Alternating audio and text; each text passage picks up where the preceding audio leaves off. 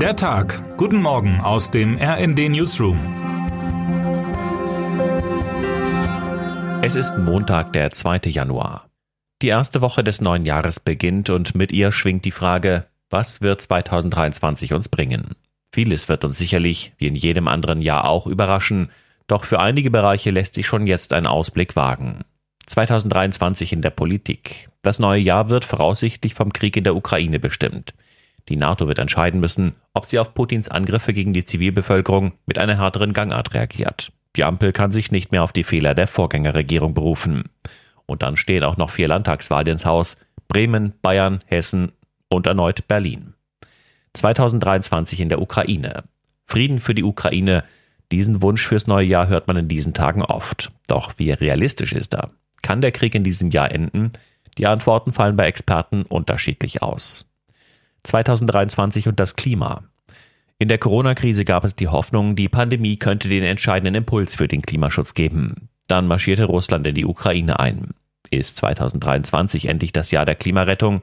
Zumindest muss sich einiges ändern. 2023 und Corona.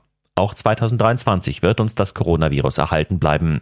Dass es jemals wieder verschwindet, ist längst vom Tisch. Doch Expertinnen und Experten sind optimistisch. Das vierte Jahr mit dem Virus könnte besser werden als alle zuvor. 2023 im Sport. Große Sportmomente sind auch im frisch angebrochenen Jahr zu erwarten. Wie gewohnt finden die Klassiker wie der Super Bowl oder die Formel 1 WM statt. Dazu kommen Events wie die Fußball-WM der Frauen oder die Basketball-WM. 2023 im Kino. Kinofans erwartet im nächsten Jahr ein großes Programm mit Blockbustern, Fortsetzungen und preisgekrönten Autorenfilmen. Auf den Leinwänden werden wir unter anderem Tom Cruise, Till Schweiger, Kate Blanchett, Margot Robbie, Zendaya und Timothy Chalamet sehen. Termine des Tages.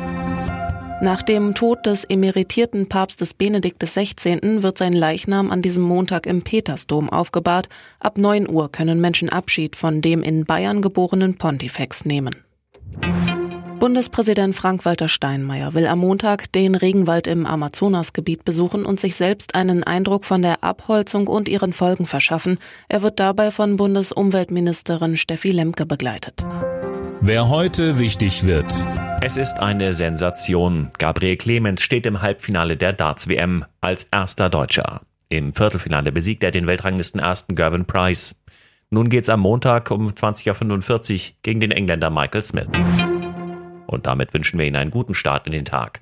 Text Sabine Guroll, am Mikrofon Anna Löwer und Sönke Röhling. Mit rnd.de, der Webseite des Redaktionsnetzwerks Deutschland, halten wir Sie durchgehend auf dem neuesten Stand. Alle Artikel aus diesem Newsletter finden Sie immer auf rnd.de slash der Tag.